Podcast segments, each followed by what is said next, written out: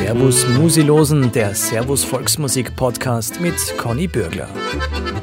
Grüß euch und herzlich willkommen zum Servus Musilosen Podcast. Jede Woche gibt es eine flotte Musi und dazu interessante Gespräche mit Gästen, die wir euch heimschicken wollen. Heute ist es jemand, den wir aus unseren Sendungen Horgast, Heimatleuchten und Servus Musikantenstammtisch schon gut kennen. Bernhard Holl, Chef von der Wüderer Musi, Posaunist bei der Gruppe Blechhaufen, Musilehrer und auch sonst bei jedem Stierschneiden mit dabei. Servus Bernie Christi. Ja, hallo Conny, freut mich, dass ich heute da sein darf. Bernie, du spielst ja in verschiedene Formationen, da werden wir heute auch noch einiges hören. Aber fangen wir mal an mit der Tanzelmusi. Das ist die Wüderer Musi und die ist ja weit um und um bekannt. Das habt ihr einen ganz eigenen Stil gefunden und geprägt. Wie lange hat das dauert? Naja, bis man gefunden haben, den Stil hat schon sicher sechs, sieben, acht Jahre dauert und bis jeder für sich den Stil findet, das dauert dann nur länger, weil man fängt ja eigentlich mit acht, neun, zehn Jahren an, ein Instrument zum Lernen und wenn man das dazu zählt, reden wir da irgendwo von 25 Jahren, was es braucht hat, bis man so spielt, wie man spielt. Und was macht jetzt euren Stil aus? Naja, es sind einmal die Leute, die dabei sind, äh, wirkt das so, wie wenn sie sich wirklich gefunden haben. Also die Leute, die, die Stimmung in der Partie, die Arrangements, glaube ich, machen es auch ein bisschen aus. Dieser dreistimmige Satz, der was irgendwie vor unserer Zeit noch nicht ganz so präsent war in der Blechbläser Volksmusik.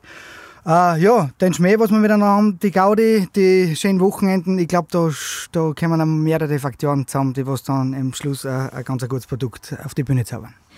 Kann man sagen, gesucht und gefunden, oder wie? Naja, es hat ein bisschen gedauert. Wir haben uns nicht gleich gefunden, sondern man muss sich natürlich zusammenraffen und es gibt auch die ein oder anderen Auseinandersetzungen über die Jahre.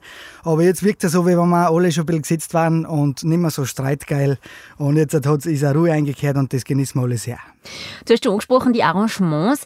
Äh, wie kann man sich das vorstellen? Hast du dann irgendwo ein Stück, wo du denkst, ah, das passt zu die Wüderer, das nehme ich mir jetzt her. Wie gehst du das sowas an? Genau so ist ja. Also man hört dann ein Stückel und hat dann schon ein bisschen im Gespür, ob das passen kann für unsere Besetzung. Also da geht es ein bisschen um die Melodieführung, es geht auch ein bisschen um die, um die Stufen, was da vorkommen. Und wenn man sowas für gut empfindet, dann kann man das einmal angehen und arrangieren. Das dauert dann halt ein paar Stunden. Und dann muss aber nur die harte Prüfung vor der Partie bestehen. Das war auch nicht bei allen Stückeln der Fall, aber die, was dann geschafft haben, die sind jetzt im Programm. Und es wollen ja dann viel auch diese Stücke nachspielen und da braucht es eben die Noten. Und das haben wir jetzt eh schon beim Thema, weil du hast selber einen Verlag, gell? Genau so ist es, ja. Das hat sich auch parallel mit der Wüderer Musi entwickelt.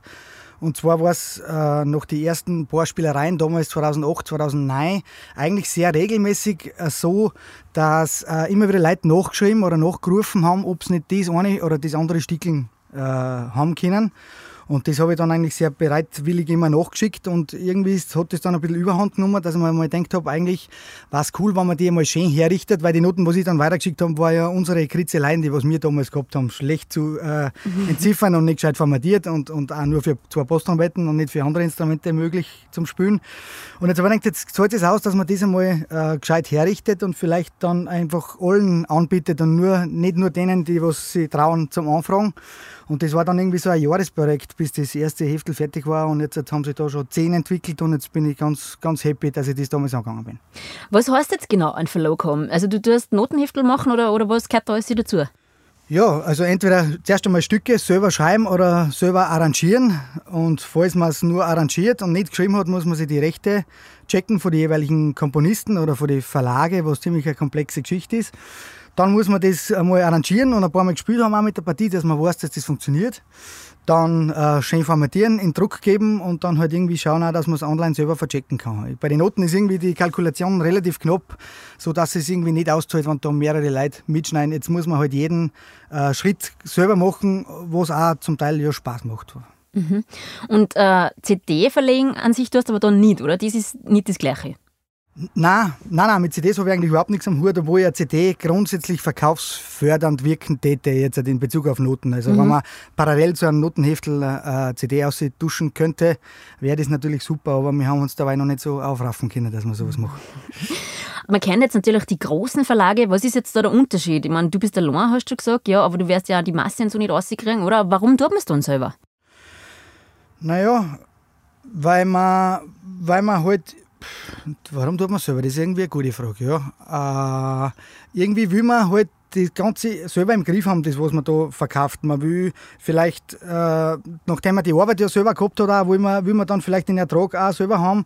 Und wie man weiß, beim, beim Verlag muss man sich zwar um nichts kümmern, wenn du es hergibst. Und dafür kriegst du halt nur einen Bruchteil von den von die Erlöse. Und für mich war das eigentlich interessant, nachher einmal so ein Projekt für mich zu gestalten und eine Homepage zu gestalten und einen Online-Shop Online-Shop zu gestalten. Und damit äh, war das für mich damals Motivation genug. Ob ich das heute jetzt noch mit dauert, weiß ich jetzt nicht, aber, aber vor zehn Jahren hat man da noch die Kraft und die kreative Energie, dass man sowas angeht. Äh, Im Moment sind es immer mehr Musikanten, äh, die selber quasi einen Verlag gründen. Ist das eben genau der Grund, dass du sagst, in die eigene Tasche und nicht die großen Verlage zahlen? Ja, als Musiker oder Musikant hat man natürlich immer äh, versucht man immer, dass man sich Standbeine schafft, weil ja der Live-Sektor ein sehr äh, fragiler Sektor ist. Man weiß nie, wie viel das man nächstes Jahr spielt und ob das noch nächstes Jahr wer hören will und ob da deine Musikanten nächstes Jahr noch dabei sind. Jetzt ist das halt so ein bisschen eine Hand äh, in den Mund Geschichte und die will man halt versuchen, durch andere Sachen oder durch andere Standbeine abzufedern. Da gehört das Unterrichten dazu, da gehört vielleicht eine zweite Partie dazu, die was ein anderes Genre bedient und da gehört natürlich auch der Notenverlag dazu, der was halt jetzt auch in Zeiten wie diesen, wo der, der Live-Sektor völlig wegbricht seit Anfang März, äh, ist halt das natürlich cool, wenn man nachher ein paar Noten noch verkaufen kann. Das rennt Gott sei Dank noch ganz gut weiter. Und das hat mir jetzt in dem Fall ausgerissen. So lästig wie es oft ist, dass man regelmäßig zur Post fahren muss und was verschicken muss und zurückschreiben muss und der Steuerberaterin das alles geben muss und die ganzen Sachen, was halt dazugehören auch. Aber in Zeiten wie diesen sind wir natürlich sehr froh um solche kleinen Nebenverdienste. Und wenn das so viele sind, kannibalisiert man sich dann auch gegenseitig? Na, das glaube ich ehrlich gesagt nicht. Ich glaube, dass das einfach alles in den Markt bereichert. Und ich glaube, dass, äh, dass man sich nicht gegenseitig was wegnimmt, sondern dass einfach viele Noten nie verlegt worden wären, wenn das nicht der Komponist sich selber so einen kleinen äh, Verlag geschaffen hätten. Weil es hat nicht jeder gleich 15 Stickel für, für ein eigenes Notenheftel parat, sondern nur ein paar. Und wenn man die am Markt schießt, dann, dann ist das eine Bereicherung für, für alles. Also ich glaube, dass je mehr kleine das sind, desto mehr Noten gibt es. Aber ich glaube nicht, dass man sich gegenseitig zu viel wegnimmt. Und welche Noten gibt es da für euch? Für alle Stücke oder halt für ein paar nur? Ja, äh, für ein paar nur, muss ich jetzt sagen. Also die, die, die leichtesten zum Verlegen sind einmal die Eigenkompositionen und die Volksweisen, weil man da irgendwie keinen fragen muss, dass man es dass drucken lassen darf. Sobald ein Komponist, ein Lebender, der was noch nicht seit 70 Jahren gestorben ist, äh, was geschrieben hat, wird es natürlich komplexer.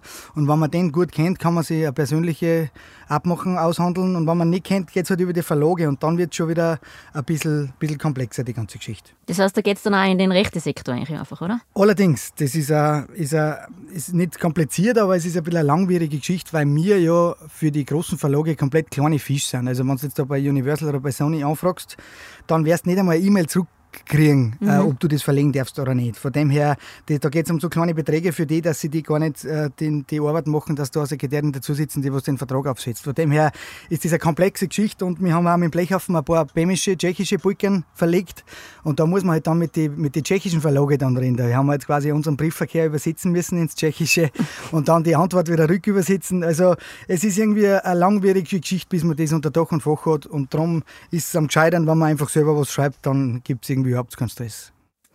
Dann wollen wir jetzt mal reinhören, wie die Wüderer Noten in Musik verwandelt klingen. Wir hören ein kleines Medley von der Wüderer Musik.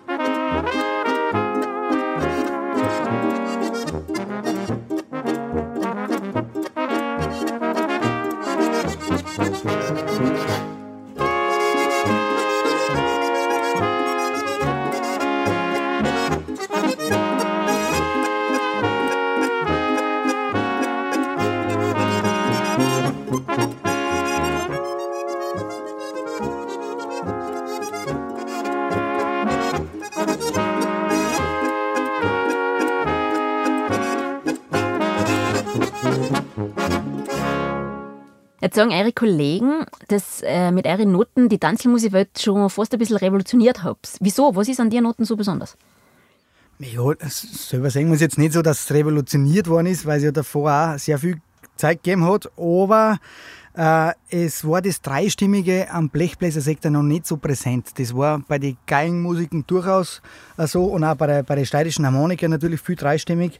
Aber beim, ähm, bei den bei die Tanzelmusiken war es schon meistens so, dass irgendwie zweistimmig Melodie ist und ein Posaun dann dazu gefarbelt hat. Und irgendwie hast du als tiefer Blechbläser, wie ich bin, bei der Volksmusik habe ich immer ein bisschen Stress gehabt, weil ich nie zum Melodiespielen gekommen bin. Nicht? Wenn du jetzt irgendwie Posaun spielst bei einer Zirchpartie, du hast Bossen und wenn du äh, Posaun spielst bei einer Intervalpartie, du hast Gegenmelodie spielen und äh, in der Musik du hast begleiten mit der Posaun und irgendwie spielt man viel, aber man darf nie Melodie spielen und das haben wir uns jetzt quasi selber Abhilfe geschaffen und bei, bei unseren Stickeln oder bei unseren Arrangements spielen wirklich die Posttrompeten dann auch Melodie und kann sein, dass das ein bisschen was verändert hat. Also du willst einfach ein bisschen mehr ins Rampenlicht, oder wie? So ist Wir sind ja spielgeil natürlich und wir sind melodiegeil und wenn es dann einfach nur begleiten oder passen darfst, dann, äh, ja, also man sieht ja auch die Harmonikaspieler oft, wenn wir so Almrasen gespielt haben, die dauern dann einmal acht Stunden und du tust dann wirklich in acht Stunden lang in F-Dur dahin basteln oder Gegenmelodien äh, drei Klänge spielen. Das klang dann irgendwann und jetzt kann ich selber die Melodie spielen acht Stunden und kann auf dem Tuberer irgendwie hingrenzen, weil er da wapp, wapp machen muss acht Stunden. Ähm, es gibt keine CD von euch. Äh, ist das auch ein Grund dafür, dass ihr halt mehr Noten dann verkaufen könnt? Nein, nein, das ist nicht der Grund. Also wir haben uns irgendwie noch nicht dazu aufraffen können und haben ein bisschen auch die Angst, dass die Emotion da ein bisschen auf der Strecke bleibt, wo wir jetzt eine machen. Wir haben eigentlich, äh, seitdem es uns gibt, haben wir immer ein bisschen mit so, mit so YouTube-Videos gearbeitet und da sieht man halt dann auch die Leute tanzen, uns juchizen und ein bisschen die Emotion zur Musik dazu. Und äh, ja, das möchte man so beibehalten und wir wissen noch nicht genau, ob wir das wirklich in eine, in eine reine Audiogeschichte, äh, ob wir da die Emotion so reinbringen. Aber kann sein, dass noch was kommt, aber es wäre wann dann eine Live-Geschichte. Äh, Studioaufnahmen kann ich mir jetzt gerade mit der Wüderer muss ich nicht vorstellen. Aber es gibt ja viel Nachfrage nach einer CD für euch, oder? Ja, tatsächlich, tatsächlich. Und äh, es war auch schon die Ehre, dass ein paar Verlage auf uns zukommen und, und fragen diesbezüglich. Und ja, wir sind in Gespräche und es kann sein, dass noch was kommt, irgendeine Live-Geschichte, aber es ist jetzt nicht auf der ersten Agenda. Äh, dabei handelt man uns eigentlich mit den Videos ganz gut weiter. Irgendwann muss man ja mal anfangen mit Musik spielen, wie du gesagt hast, der kleine Musikant. Und da habt ihr jetzt auch ein neues Projekt, gell? Was ist das für kleine Kinder? Ah, ja, genau. Äh, also das ist im Rahmen von meinem Verlag, haben wir da jetzt äh, Unterrichtsliteratur entwickelt, schon über die letzten Jahre immer so ein bisschen dahin. Und jetzt waren wir seit Anfang März relativ viel daheim und da sind wir zu dritt, der, der Christian Wieder, auch vom Blechhofen und von der Wüderer Musik bekannt, und der Rupert Herbst, der hervorragender Karikaturist, vor dem Wort habe ich schon ein bisschen gefürchtet, muss ich sagen, dass ich das rauszubringe.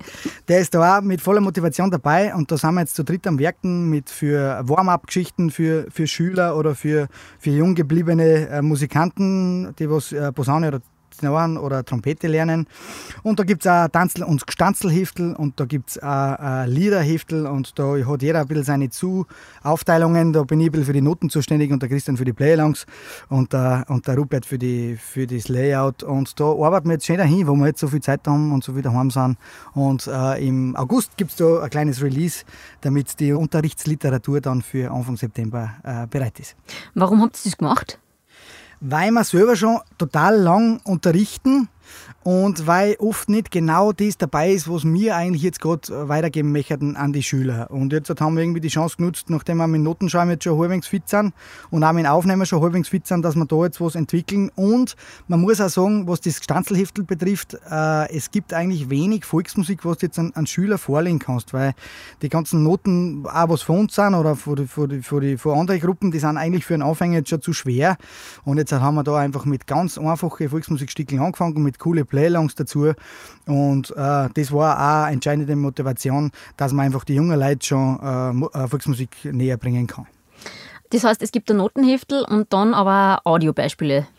Ganz genau, das merken wir halt, dass die Schüler sehr, sehr gern äh, mit Playalongs spielen. Und äh, dass man einfach weiß, welcher Rhythmus und welcher Groove das da dahinter ist. Und das haben wir jetzt relativ äh, einfach gestaltet da mit QR-Codes, quasi, dass jeder Schüler mit dem Handy diese, diese Codes scannen kann und dann mit seiner Bluetooth-Box das anspielen kann. Und äh, ja, das hat es bisher noch nicht so gegeben und, und wir hoffen, dass das Anklang findet. Und es freut uns natürlich sehr, dass wir jetzt genau die Literatur weitergeben können, die was wir selber so gern spielen. Wie heißt das Heftel? Ja, das äh, Liederheft heißt Ohrwürmer, da gibt es jetzt einmal den ersten Band. Und das äh, Volksmusikheft heißt Tanzel und Gstanzel, das muss man erst mit, mit Simon Ertel ausreden, ob man das jetzt von der Stumm am Woodstock eh nicht, äh, ob sich das thematisch eh nicht mhm. überschneidet. Und dann gibt es noch die Warm-Ups, also die Aufwärmübungen, die nennen wir Warm-Ups und Bauernjazz und es ist alles Mögliche geplant. Äh, mehr dazu dann nächstes Jahr. Gut, dann horchen wir mal kurz ein in die Ohrwürmer.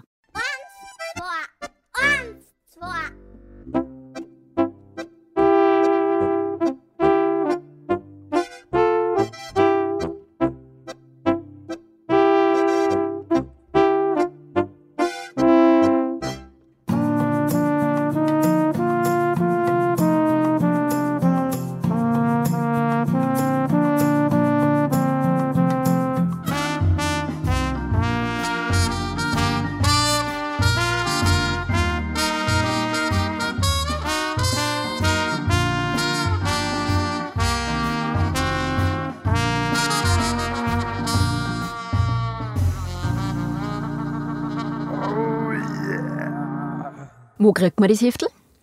Das gibt es dann auf gseiswerks.at, auf meiner Verlagseite, wo es ja schon die ganzen äh, Bläserbände und die ganzen Volksmusikbände gibt. Und da wird es dann eine eigene Rubrik mit Musik Heroes geben. Und man kommt auch über musikheroes.com, kriegt man, kommt man direkt drauf. Also viele Wege führen nach Rom. Das war jetzt der erste Schritt in so einer Musikliteratur. Gibt es da noch weitere Ideen? Sollte es weitergehen? Ja, auf jeden Fall. Also das sind jetzt einmal die ersten Ideen, die was uns schon seit Jahren drucken, die haben wir jetzt einmal ausgekaut und wir haben halt auch gemerkt, dass das mehr Arbeit ist, wie was man glaubt, dass man da einmal Playalongs macht und dass man das einmal in eine, in eine brauchbare Form bringt. Und deswegen haben wir jetzt nicht gleich mehrere oder nur mehr Hefteln auf einmal ausgekaut, sondern nur diese zwei oder drei. Aber da sind noch viele Ideen. Auch mit Jazz ist so ähnlich. Irgendwie ist man erst nach, nach, nach vier, fünf Jahren so weit, dass man mal einen Standard spielen könnte jetzt am Instrument und dann einmal äh, improvisieren dazu. Aber da ist äh, oft schon ein bisschen ein Scheu da, weil man da schon ein bisschen einen Stolz als Musiker hat und sich dann nicht mehr, also improvisieren ist ja, ist ja komponieren in Echtzeit und da haben oft äh, die Leute schon ein bisschen Scheu und darum möchten wir schauen, dass wir da auch bei den achtjährigen Chance sitzen, dass man einfach ohne Noten ein bisschen spielt. Das ist bei der Volksmusik genau das Gleiche. Und ja, die Ideengeisternummer und da werden wir jetzt peu à peu weiterarbeiten. Es sind auch Duett, Trio, Quartetthifteln geplant und so weiter. Äh, ich bin gespannt, wo die Reise hingeht. Wir sind sogar unter unserem Arbeiten jetzt in den letzten Monaten wieder auf 1000 Sachen draufgekommen.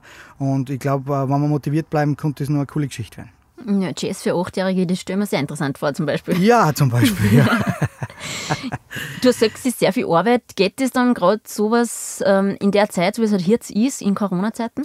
Ja, Jein, sage ich jetzt einmal. Also am Anfang, die erste Zeit war super, weil wir plötzlich ganz viel Zeit gehabt haben, am Wochenende daheim waren und unsere ganzen Projekte, die was uns seit, seit, seit Jahren im, im Kopf umgeistern und für die, was nie Zeit war, die haben wir jetzt gleich mal äh, voll vorantrieben, die ersten fünf, sechs, sieben Wochen, sage ich jetzt einmal. Und dann lässt die leider die Kreativität dann ein bisschen im Stich, wo man wieder gespürt, dass wir es doch auch Not haben, dass wir am Wochenende noch halt unterwegs sind, andere Gruppen hört, andere Live-Musik hört, äh, andere Leute äh, redet. Äh, diese, diese Geschichten gängen uns, oder ist mir aufgefallen, gängen wir nachher noch gewisse Wochen an.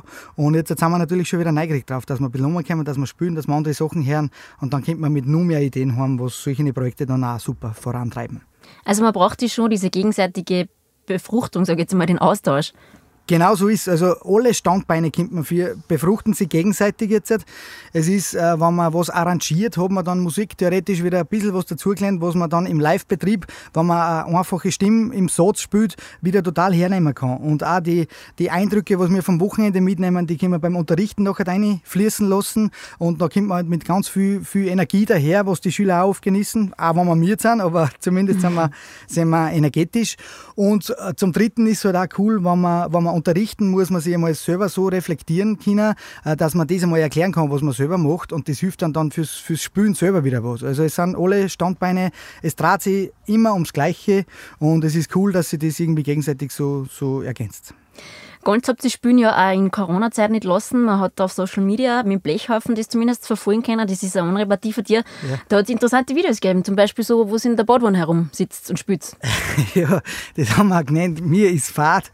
Haben wir das Stück genannt, weil es ja uns phasenweise wirklich so war. Durch das, dass wir jetzt äh, so wenig um und um gekommen sind. Es war jetzt viel Freizeit. Und jetzt haben wir das unter den Titel gestellt und haben uns da selber in der Badwanne gefilmt. Äh, das heißt, unsere Seriositätsgrenze ist eher, eher sinkend, muss ich sagen. ist das beim Blechhaufen generell ein Ding, so die Show, also Musik und Show? Ja, wenn du auf der Bühne stehst, gehört es schon fast dazu die Show. Da klangt die Musik oft allein nicht mehr ganz. Äh, und darum also haben wir beim Blechhaufen da zweimal 50 Minuten und da ergänzen, ergänzen sie gute Moderationen mit Slapstick-Geschichten und mit, mit hoffentlich guter Musik. Und das ist natürlich fürs Publikum dann auch abwechslungsreicher, wie wenn es irgendwie zwei Stunden wirklich durchgeht mit Musik. Und selber muss man auch sagen, äh, sind wir froh, wenn wir einfach einmal nach, nach einem intensiven Musikblock mit 10 Minuten einmal wieder ein bisschen weg von der Pappen, sagen wir dazu, kommt und wieder ein bisschen Energie äh, auftanken kann das nächste Stück. Wenn du jetzt einen Blechhaufen musikalisch beschreiben musst, wie würdest du das jetzt jemandem erklären, der euch nicht kennt? Ja, also Weltmusik war jetzt einmal der, der einfachste Titel, weil wir einfach schauen, dass wir alle Genres ein bisschen bedienen. Da ist äh, Balkanmusik genauso dabei wie alpenländische Volksmusik, wie äh, tschechische Volksmusik, da sind Popscheiben dabei. Äh, wir versuchen uns, dass wir uns da selber keine, keine Grenzen schaffen und dass wir einfach jedes Stück, was uns gefällt oder was uns einfällt, dann auch auf die Bühne bringen und, und für uns herrichten. Und es ist ein, äh, Spielplatz, muss man sagen. Und man genießt es auch, weil oft in den anderen Partien ist man ja ein bisschen Unterhaltungsmusik auch, also eher im Hintergrund Hintergrund, wo man einfach vier Stunden äh, durchspielt. Und man genießt es eben nachher beim Blechhaufen, dass man mal zweimal 50 Minuten mit der vollen Konzentration des Publikums äh, auf der Bühne stehen darf. Also ist, ist cool so. Wie oft macht es da so ein neues Programm? Ja, an sich alle zwei Jahre.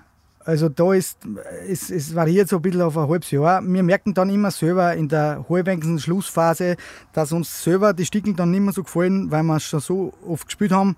Und dann merkt man eigentlich selber, dass wir jetzt was machen müssen, weil sonst irgendwie das Niveau sinkt. Und das ist dann äh, hier und da nach eineinhalb Jahren schon und hier und da auch erst nach zweieinhalb Jahren. Und dann sitzt ihr auch hin und tat einfach brainstormen oder kommt euch dieser während die Tourneen schon was im Kopf? Wie geht so ein Programm an? Ja, also die Stücke kommen uns schon während die alten Programme durch den Kopf und die schreiben uns dann immer gleich auf, dass wir es dann einfach nur mehr herrichten brauchen. Aber das dazwischen, das geht leider nur mit Alkohol, muss man sagen. Also da sind wir immer, da sperren wir uns dann immer äh, 14 Tage zusammen oder, oder dann auch die Wochenenden. Und da wird einfach zusammengesessen und Brand gestormt und ein bisschen was getrunken und ein bisschen Schmäh geführt. Und da kommt man dann vom Hundertsten ins Tausendste und das ist ganz wichtig. Also wir haben einmal ein Programm ohne Alkohol probiert, das hat nicht funktioniert.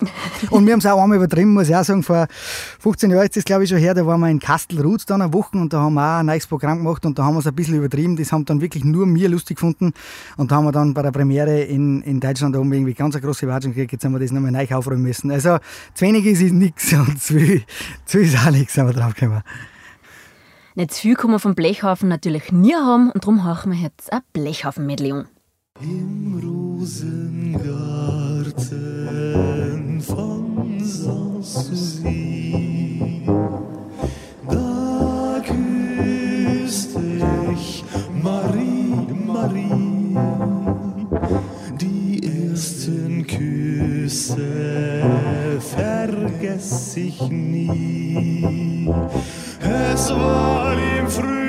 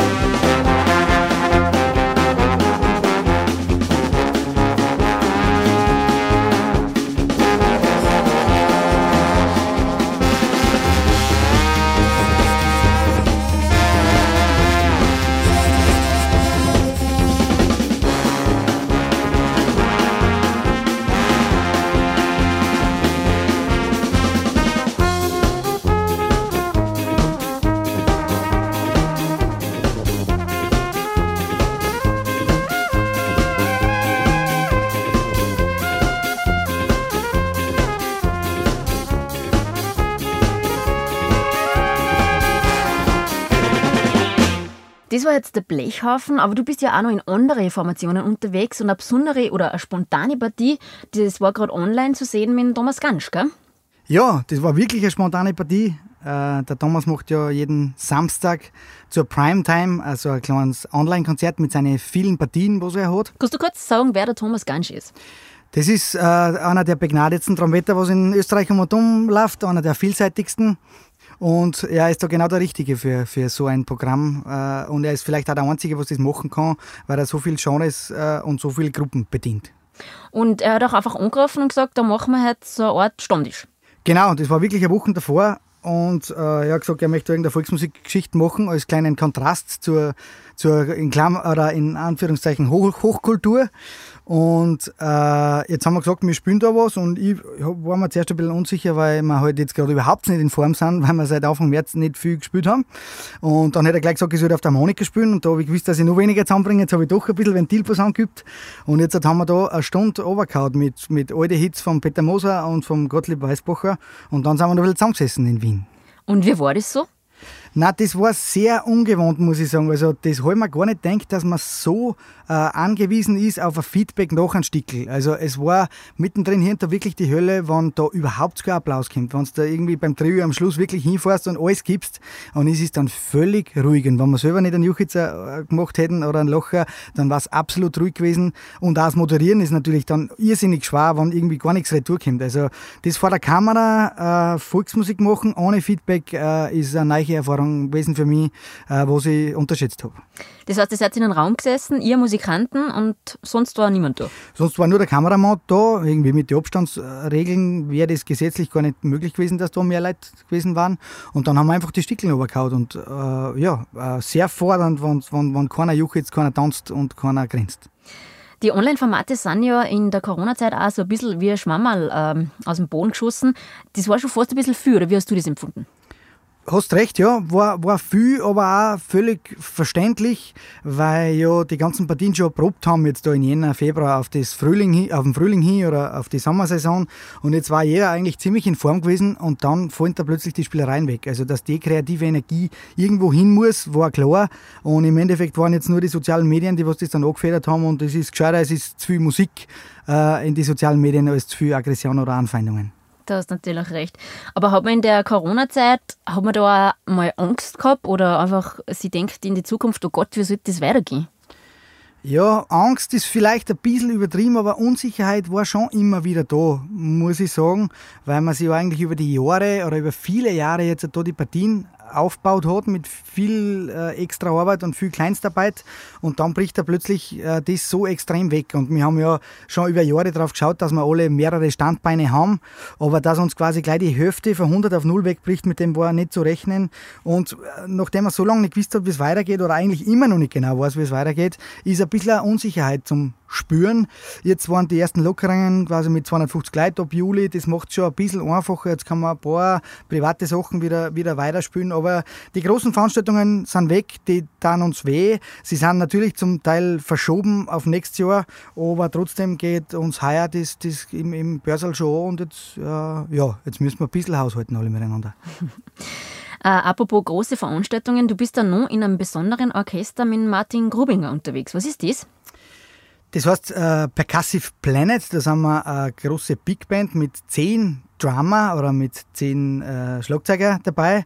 Und das ist ganz eine spezielle äh, Erfahrung, muss man sagen, weil, man, weil plötzlich die Schlagzeuger im, im Vordergrund sind, äh, im Rampenlicht und wir sind eher die Begleitsection. Und, und bei einer Big Band ist es ja eigentlich eher Umtrader. Und ja, äh, Schlagzeuger wie der, wie der Martin Grubinger haben natürlich rhythmisch schon was drauf auch und äh, da können wir als Bläser, was dies betrifft, sehr viel dazulernen. Und wir haben es auch genossen, weil wir halt irgendwie wirklich große Hallen angerost haben, dass uns wirklich einmal der Puls wieder, wieder steigt. So sind wir schon ein bisschen abgebrühter, was unsere Standardpartien betrifft. Aber wenn es dann bei Klassik am Tom vor, vor 6000 Leuten sitzt, dann ist jeder Ton äh, natürlich auf der Waagschale und dann muss man sich schon wieder ganz gezielt vorbereiten, was gar nicht geschaut hat. Du bist ja echt überall dabei. Wie kommt man denn zu sowas? Wow, das, das weiß ich jetzt auch nicht. Also ich, ich wollte immer flexibel sein, was die musikalischen äh, Stile betrifft. Ich wollte nie irgendeine Geschichte zu viel machen. Und ich glaube, dadurch haben wir noch die Fühler nur intensiver ausgeschickt in alle Richtungen. Äh, kann sein, dass das, dass, wenn man einen Orchesterjob hat, dass man vielleicht irgendwie mehr dann gesetzter ist und sagt, okay, jetzt habe ich meinen Verdienst und jetzt bin ich eigentlich froh, wenn ich die restliche Zeit daheim habe äh, daheim bin. Äh, die, die Sicherheit haben wir eigentlich nicht, weil wir wenig unterrichten oder ich, weil wenig unterricht. Von dem her hat man die Fühler immer ausgesteckt, was gibt es noch musikalisch, was darf mich noch interessieren und kann sein, dass sich das dann ein bisschen fruchtet in, in mehrere Gruppierungen, wo man mitspielen darf. Ist das auch der Reiz, was für die das Musikspielen ausmacht? Ja, genau so ist genau so ist Also wenn wir dann vier Tage mit einer Partie unterwegs sind, dann klang es an wirklich wieder, weil wir dann die Stückeln einfach viermal gespielt haben, weil wir die gleichen Leute dann beieinander waren. Beim Unterrichten muss ich zugeben, ist ähnlich, wenn es dann intensive Wochen gibt auf Wettbewerbe hin, wenn man dann wirklich ganz drei, vier Tage in der Woche unterrichtet, klangt man das auch wieder so richtig. Und das Arrangieren ist genau das Gleiche. Wenn du mal drei, vier Tage vor dem Computer sitzt und, äh, und dann nur Noten reinklopfst äh, für dich allein, dann nutzt sie das auch an. Und äh, immer wenn ich das ein paar Tage gemacht habe, muss ich wieder was anderes machen und das geht jetzt so, wie man es gekriegt hat, relativ gut und, und ja, wie wir schon gesagt haben, das befruchtet sie eigentlich sehr gut. Bist du musisüchtig? ja, das ist eine schwere Frage, aber im, im Großen da ich sagen, ja, aber es war jetzt auch cool, dass wir im März zum Beispiel oder im April einfach nichts spielen haben brauchen. Also das Instrument an sich, die Posaune oder die Bostonarbeiten, die gehen wir nicht an, wenn man das einmal ein paar Wochen oder Monate nicht hat. Aber irgendwas mit Musik haben wir immer zum tun, egal ob man es horcht oder ob man gerade unterrichtet oder ob man was arrangiert oder beim Auto was pfeift. Also ich darf schon sagen, dass, dass jeder Tag gefüllt ist mit Musik, aber nicht bezogen auf meine Instrumente. Dann füllen wir den Tag jetzt auch mit Musik und zwar mit Martin Grubinger und Percussive Planet.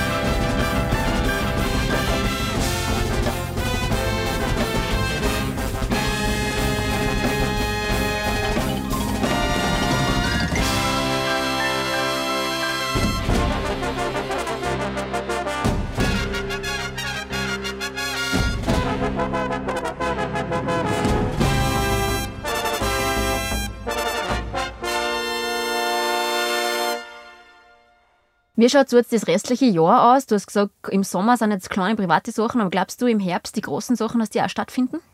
Das ist schwer zum Sagen. Also man hofft natürlich drauf, aber man rechnet nicht wirklich damit. Äh, wir haben das schon für uns zum Teil angeschrieben, die größeren Sachen. Äh, Sommer ist sowieso bis auf kleine Private, wie du gesagt hast, äh, komplett gecancelt. Und ich muss sagen, wenn es im Jänner dann wieder richtig losgeht, äh, ohne wirkliche Beschränkungen, dann muss ich sagen, sind wir mit einem blauen Auge davon gekommen, jetzt in, unserer, in unserem Genre.